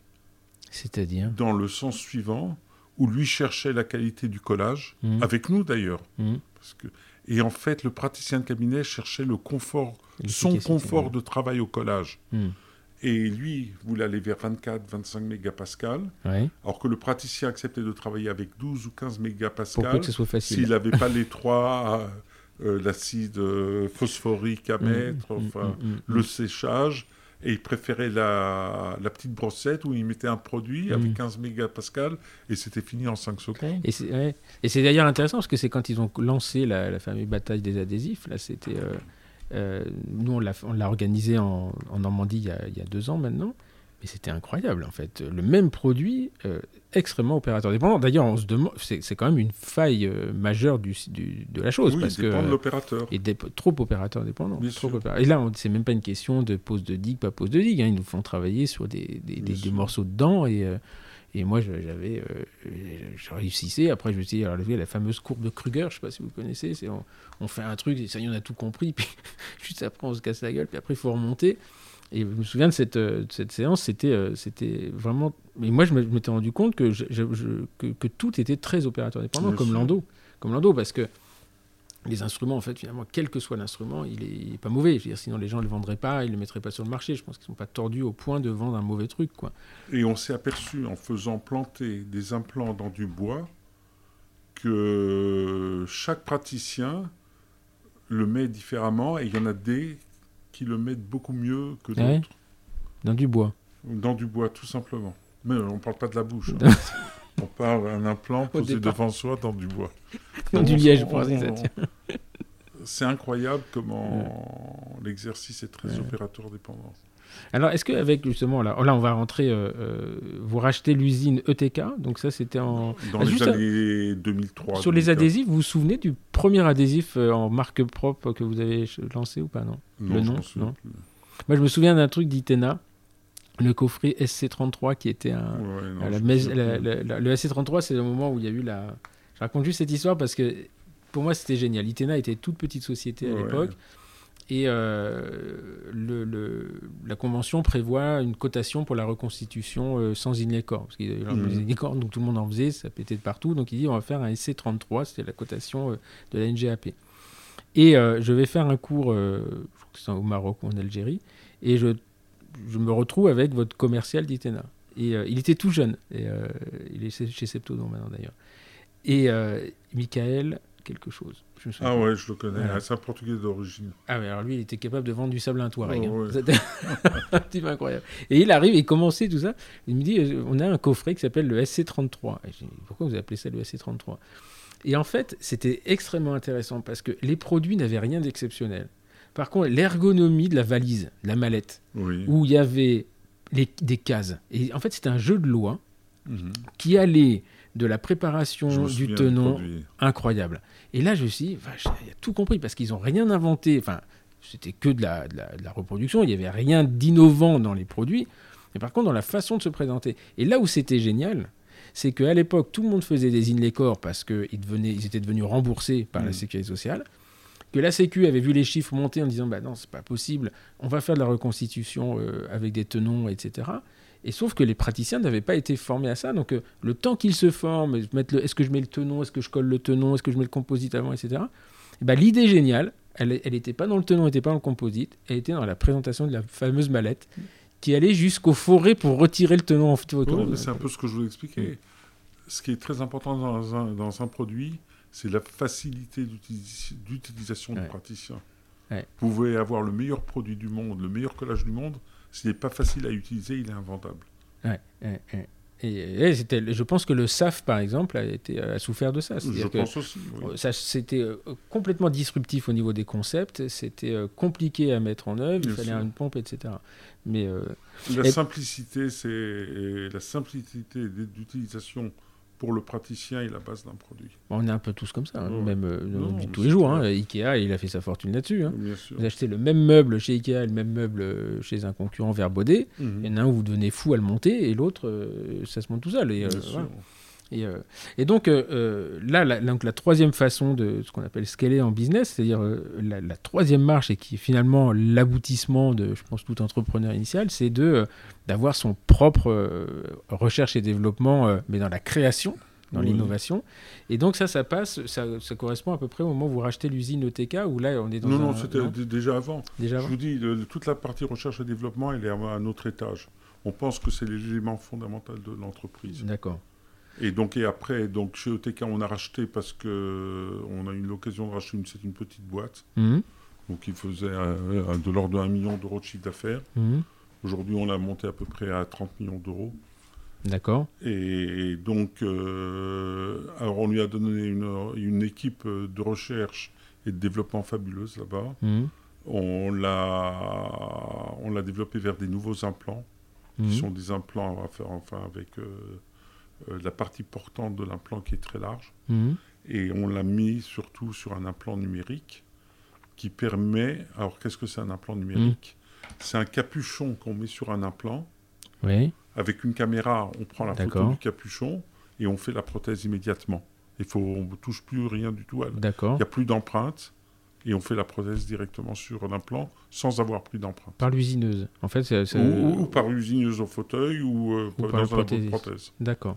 Et donc ça, c'est euh, euh, comment dire Vous développez, vous, vous développez la partie implant elle-même, qui ça reste quand même compliqué parce qu'il y a de la mécanique, il y a de la biologie. oui, oui, c'est très, très complexe. Et je vous dis, on a une équipe de chercheurs qui, qui sont spécialisés là-dedans qui sont très forts. Et il faut savoir que dans la région, euh, là-bas, on l'usine était en fait mm. à Paris, on l'a amené à Salange. Mm. C'est dans la vallée de l'Arve, il y a tous les mm. grands spécialistes du décolletage. Oui, c'est le, c'est vraiment le lieu de place Dans la vallée de euh, Yonax, il y a, il y a le plastique, et dans la vallée de l'Arve, c'est le décolletage. Le décolletage Et donc là, vous, euh, euh, vous, vous, développez. Alors, c'est au moment aussi où vous rentrez un peu sur le marché des caméras numériques? Comment ça se passe ah Non, alors ça, c'est plus tard. Les caméras numériques, ça doit dater de 7 ans, 8 ans. Ouais. Donc des années Avec le, li- le Lyra, hein, c'est ça? Oui, oui, avec le Ouais. et de toute la partie numérique euh, de, de la prothèse, Et donc l'usineuse. l'usineuse. Est-ce que j'ai utilisé votre, Et votre vous avez système aimé ou moins Ah oui, bah, euh, ma conjointe je, bah, euh, a une prothèse faite. euh, moi, j'en ai pas fait beaucoup, je pas prothèse, mais ça m'avait. euh, ça Oui. m'avait- En fait, là où je m'y étais intéressé, c'était euh, parce que j'étais dans le service de, de Jean Azerad. Et, euh, Ah oui, ouais, j'ai travaillé ouais. avec Jean. Bah oui, oui, on a, je me souviens de, de, de, de la maintenance du logiciel à distance avec la carte 4G. Enfin, un moment.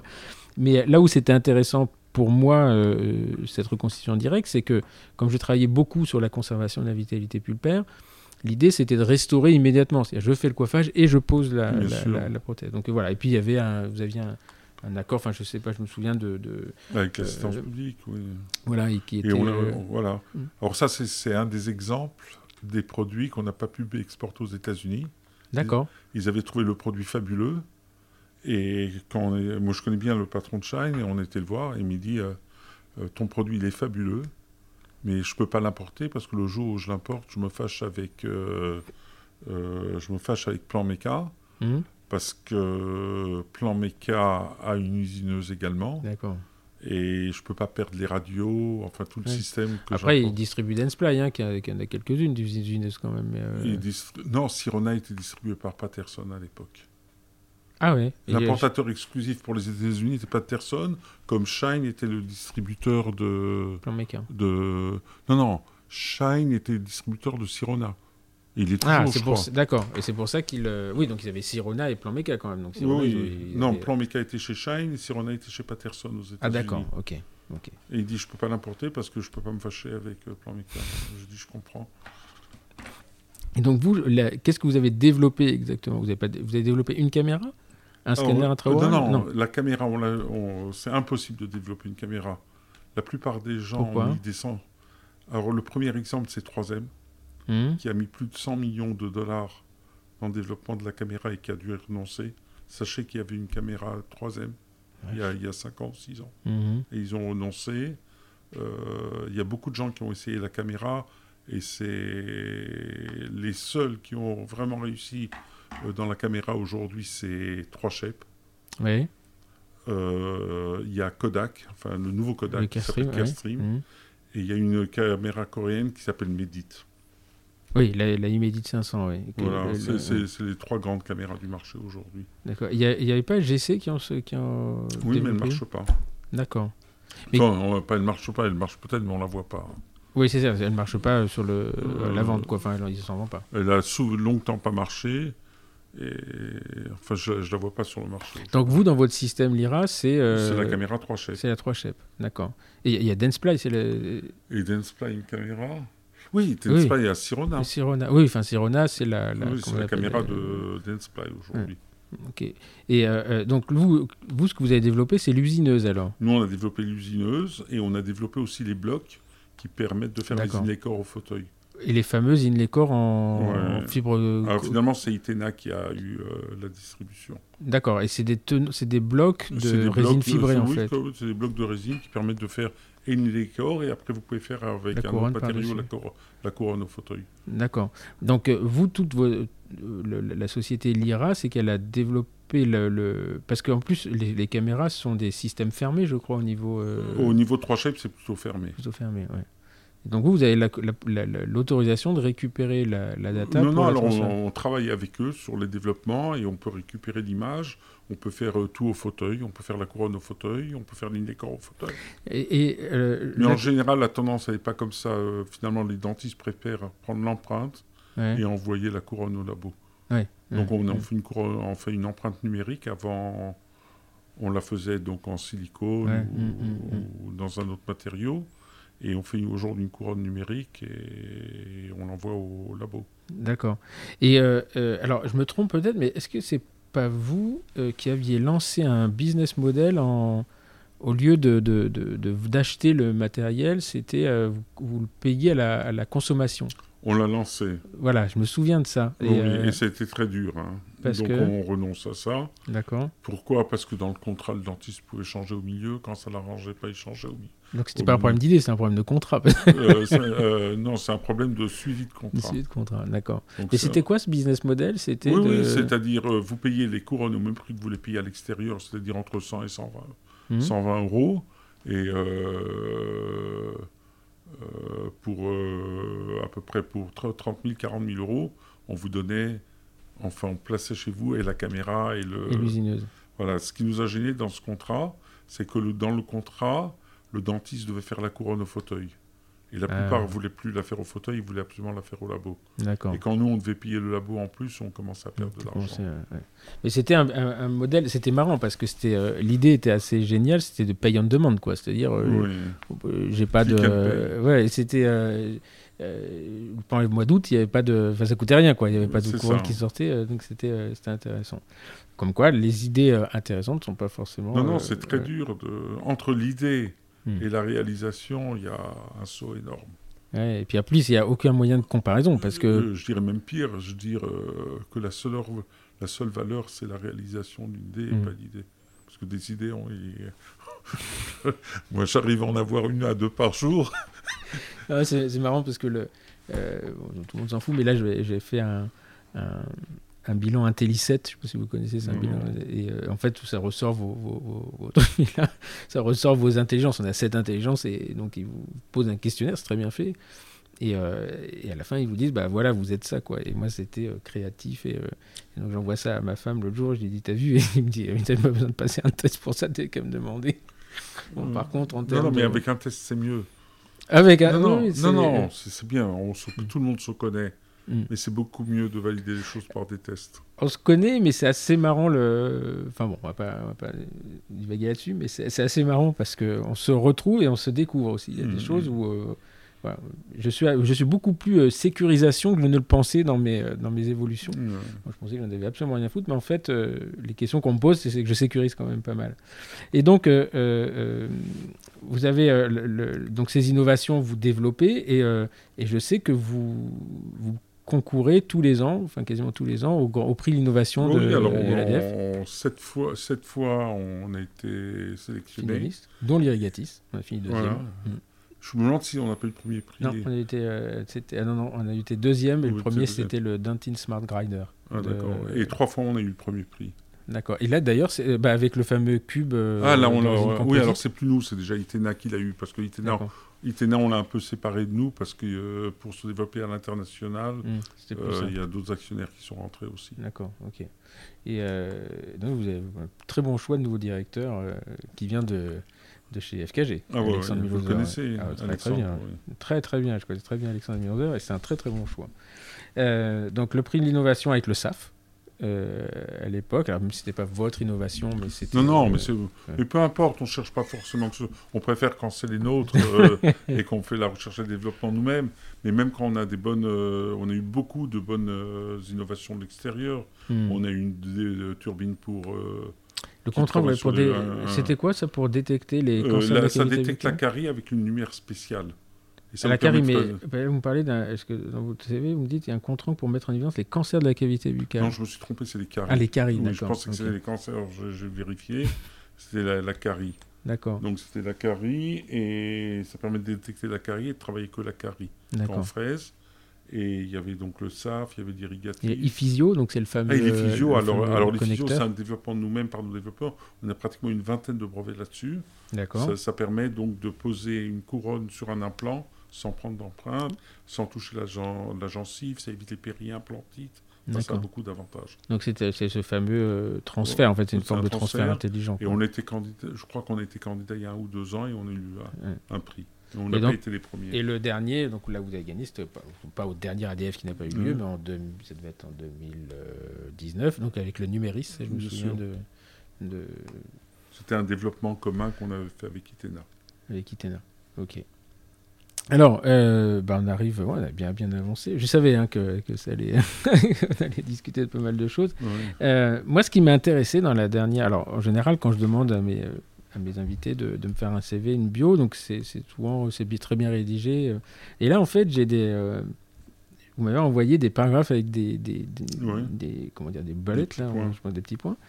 Et, et j'ai trouvé ça tout à fait original, quoi. C'était parce qu'il n'y a pas de texte, il n'y a pas de forme. Au début, je me suis dit, bah non, il n'a pas compris. En fait, je me suis dit, mais c'est vachement euh, là, je reconnais le côté euh, businessman euh, avec quelles sont les valeurs. et ça, j'aimerais qu'on en discute un petit peu parce que là, vous, vous, terminez en fait cette présentation en disant bah, à un moment, changement de génération, quoi. Changement de génération. Et qu'est-ce que ça vous a. Voilà, qu'est-ce que ça vous fait qu'il y ait un changement de génération? Parce que finalement, bon, les générations changent en permanence, mais. Non, j'ai trouvé, on a eu une aventure tellement exceptionnelle que je voulais au lieu de vendre la boîte, parce qu'on a été démarché sans arrêt, mmh. euh, d'abord par les concurrents ou par euh, des fonds, euh, je préférais la garder dans la famille. Mmh. Donc, mes enfants, donc, Vivian avait fait il mmh. Il avait, ensuite, il a fait une école de commerce en Angleterre. Et donc, j'ai proposé aux enfants de, de rester dans l'entreprise. L'idée leur a plu. Donc, euh, je les ai introduits au fur et à mesure. D'abord, il y en a, Vivian avait lancé Itena il y a, il y a une quinzaine d'années. Et comme il était très capable, je lui ai dit, écoute, euh, il, y a, il, y a, il, y a, environ cinq ans, euh, essaye de reprendre la distribution, c'est intéressant, il y a plusieurs, il y a plusieurs centaines de personnes qui bossent, et, au début je t'aiderai. donc lui est rentré dans la distribution. le deuxième fils est rentré un peu dans la recherche et le développement et l'innovation, et également dans l'immobilier, parce qu'on a un pôle immobilier très fort. Mhm. On a un pôle immobilier très fort d'abord au service de l'entreprise. Mhm. Donc au fur et à mesure, on a pu acheter tous les immeubles. Donc on a acheté sept immeubles. Mhm. On a acheté euh, l'immeuble de Tremblay. On a acheté les immeubles en général des, filiales de, euh, étrangères. Donc ils gèrent la partie immobilière, ils construisent un peu aussi. Et le troisième fils ne voulait pas tellement rentrer dans l'entreprise. Lui... C'est l'artiste, non? Euh, non, il n'est pas artiste, il est plutôt ingénieur. Et... Ah, c'est une forme d'art. Quoi? C'est une forme d'art. C'est une forme d'art. et il s'est un peu intéressé à la 3D, mais il, a, pour l'instant, il est à l'extérieur de l'entreprise. Et l'entreprise les, les, a énormément intéressés et ils se développent l'entreprise. C'est marrant parce que quand je vous regarde, j'ai l'impression de voir Vivian en fait. Vous avez le même œil rieur. Pas, Ceux ah. qui connaissent Vivian, ah moi je dis toujours, euh, il a l'œil rieur. C'est euh, le sourire. Euh, voilà, on sent des. des... Ah, je, sais pas, je, je, je, pense à ça en vous regardant parce que c'est euh, et c'est marrant parce que vous mettez à sourire au moment de la, enfin depuis le départ mais là, bon pas le changement de génération c'est à la passation à, vos, à vos, fils. On sent que très bien. ça se passe très bien ça se passe très bien. Moi je m'occupe beaucoup plus de développement de, de création enfin où, je me sens vraiment à l'aise. Vraiment à l'aise et je me suis senti beaucoup moins à l'aise toujours euh, sur la partie personnelle, ressources mmh. humaines. Disons, je ne connaissais pas du tout l'aspect juridique mmh, mmh. et j'ai eu du mal à m'y mettre. Mais euh, vous devriez faire un atterrissage Quoi? On en parlera après, J'ai l'impression de me revoir parce qu'effectivement, c'est moi, c'est plus euh, compliqué, mais on a cette intelligence, mais il faut aller la chercher, ça puise de l'énergie. non, non, elle est, elle, est dure. Hein. les lois de ressources humaines. Les lois, et puis il y a de l'humain. Quoi. C'est, à côté de ça, quand on arrive là à Rue Bleue, euh, donc la dame à la réception euh, me demande mon nom, ah oui, vous êtes attendu, elle me dit, euh, il y a Monsieur Armand. voilà. ça m'a fait rire parce que, bon, effectivement, je pense que dire Monsieur Stemmer, ça va être un peu compliqué, mais Monsieur Armand.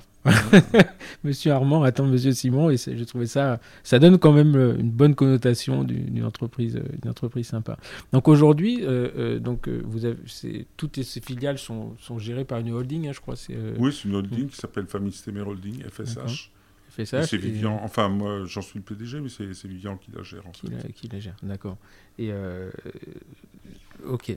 Et donc euh, euh, dans les valeurs, parce que effectivement ça c'est une façon de présenter les choses qui est très business, hein, on n'est pas dans les, cabinets dentaires. Dans les valeurs, vous mettez rendre les innovations abordables. Et c'est extrêmement bien rédigé. Parce que ça, je ne sais pas si vous êtes complètement autodidacte ou si vous avez fait des, des formations dans le business, mais c'est ce qu'on nous apprend en fait, hein, de, de, de, mettre en cinq mots une valeur euh, sur laquelle on va tourner. Quoi.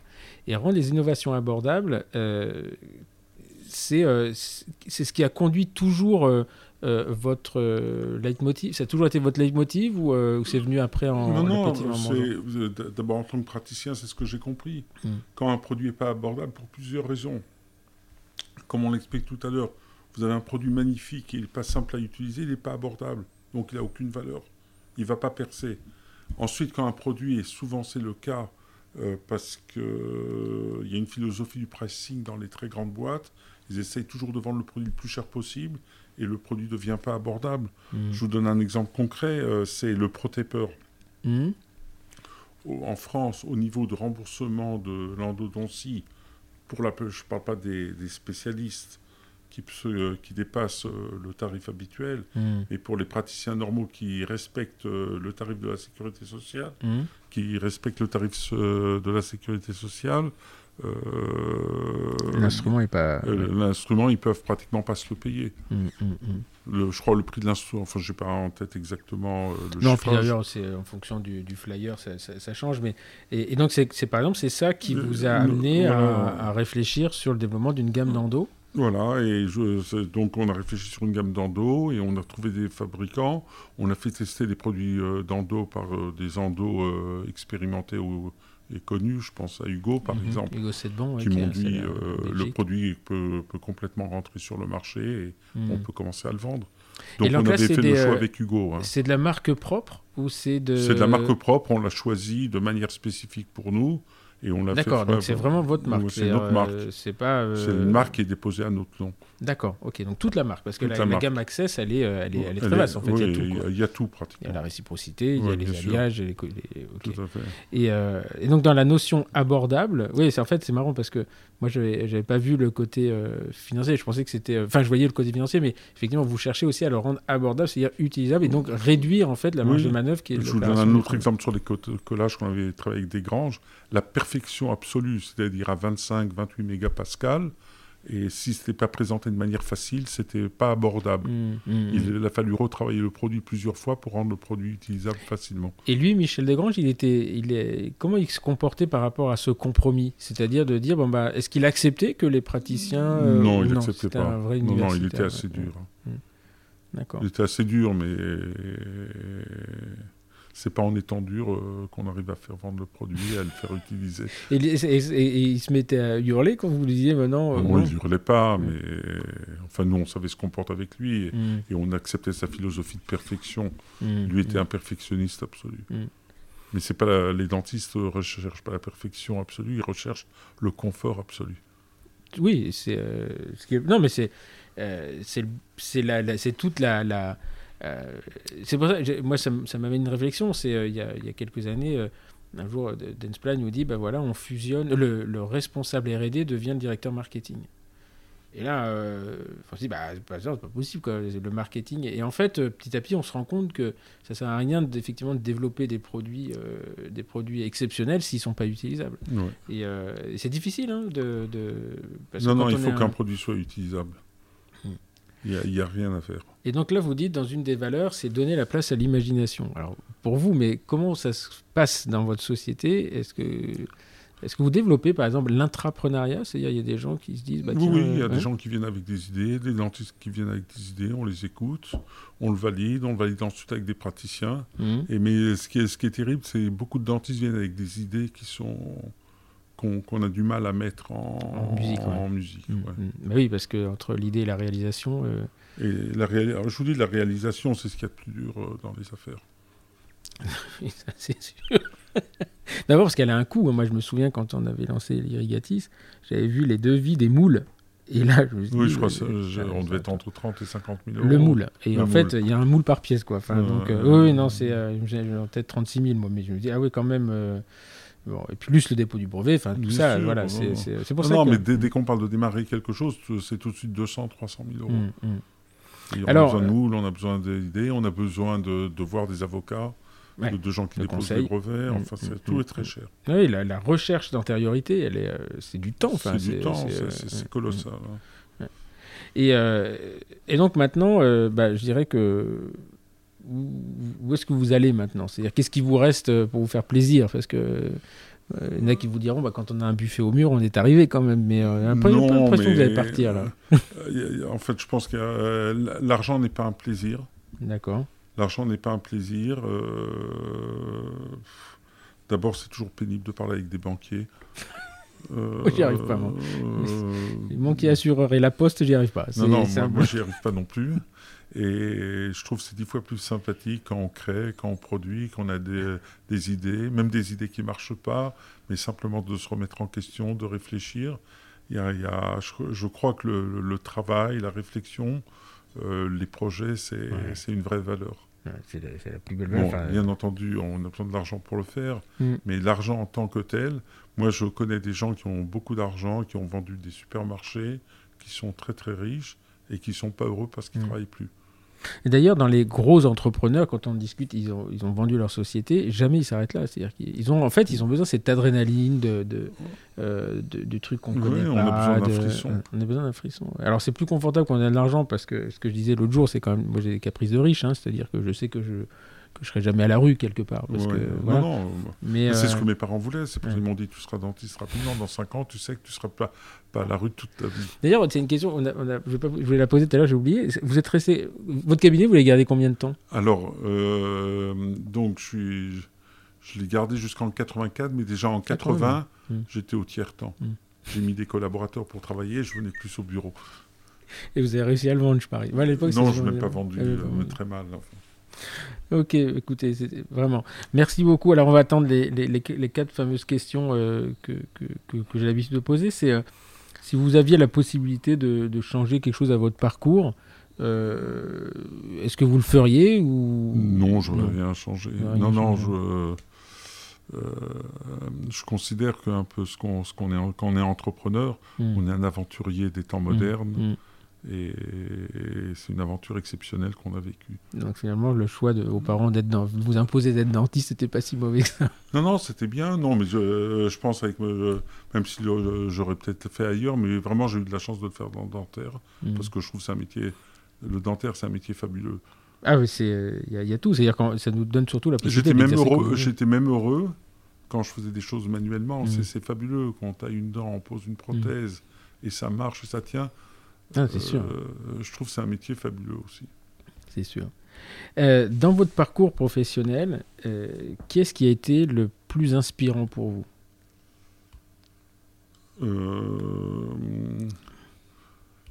Non, c'est.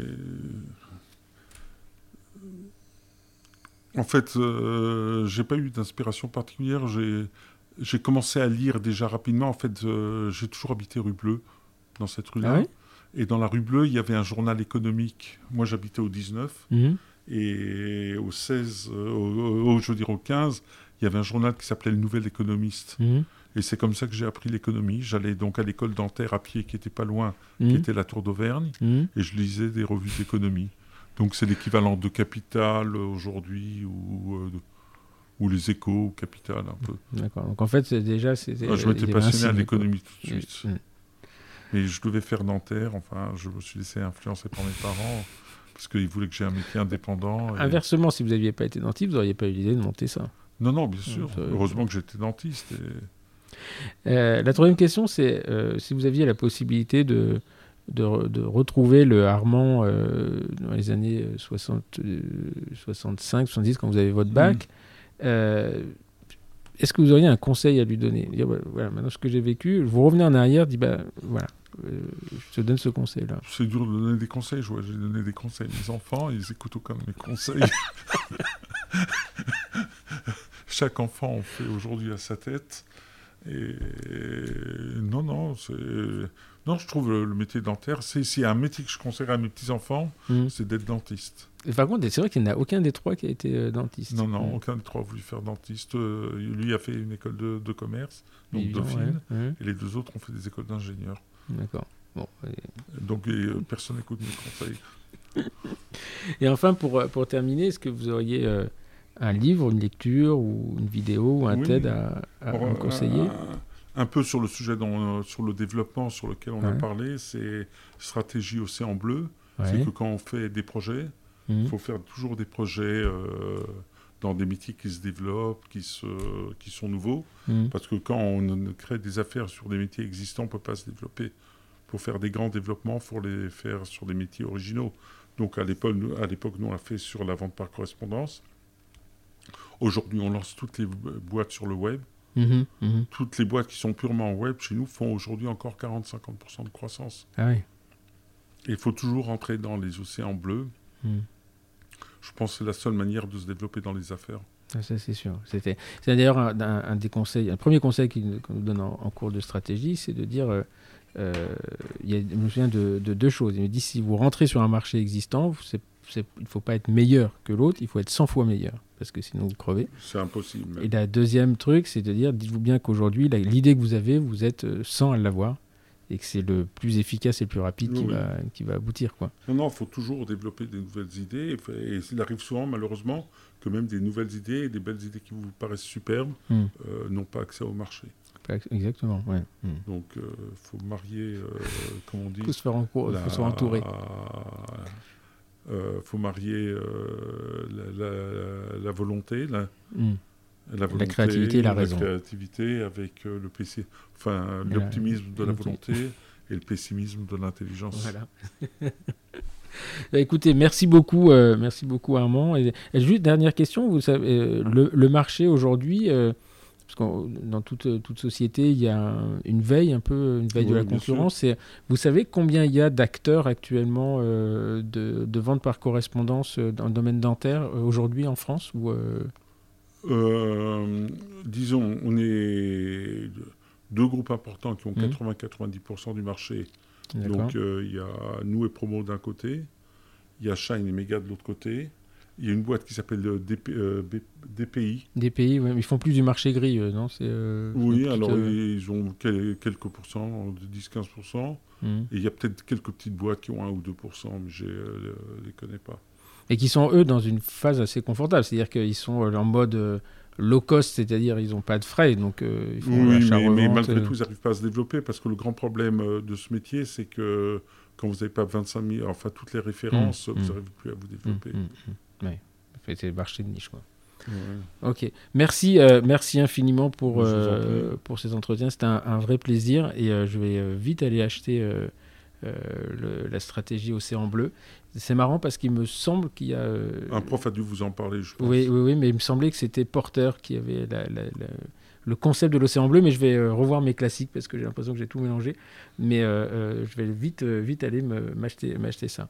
Ouais. Merci infiniment pour ce temps que Je que j'avais anticipé comme extraordinaire et voilà j'ai rencontré une, une vraie du dentaire une vraie personnalité je connaissais très bien Vivi- je connais très bien Vivian mais euh, voilà les chiens font pas des chats et les chats sont pas nés de chiens donc voilà et euh, c'était un vrai plaisir on, a- on comprend mieux un peu ce, ce côté euh, business de, de, de la dentisterie. De, on a toujours l'impression que, que, que le vendeur nous arnaque. On a toujours ce côté-là. C'est un petit peu, un petit peu français ça.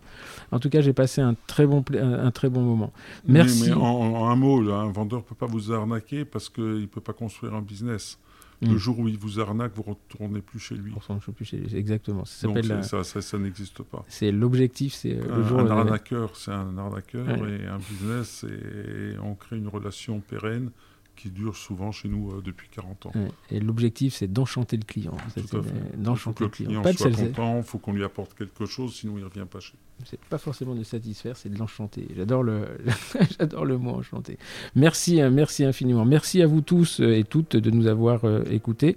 Euh, voilà, les, les, comme je disais tout à l'heure, les épisodes se suivent mais ne se ressemblent pas. Et c'est ce qui fait, c'est ce qui fait pour moi le- le- la valeur et l'intérêt de ce podcast.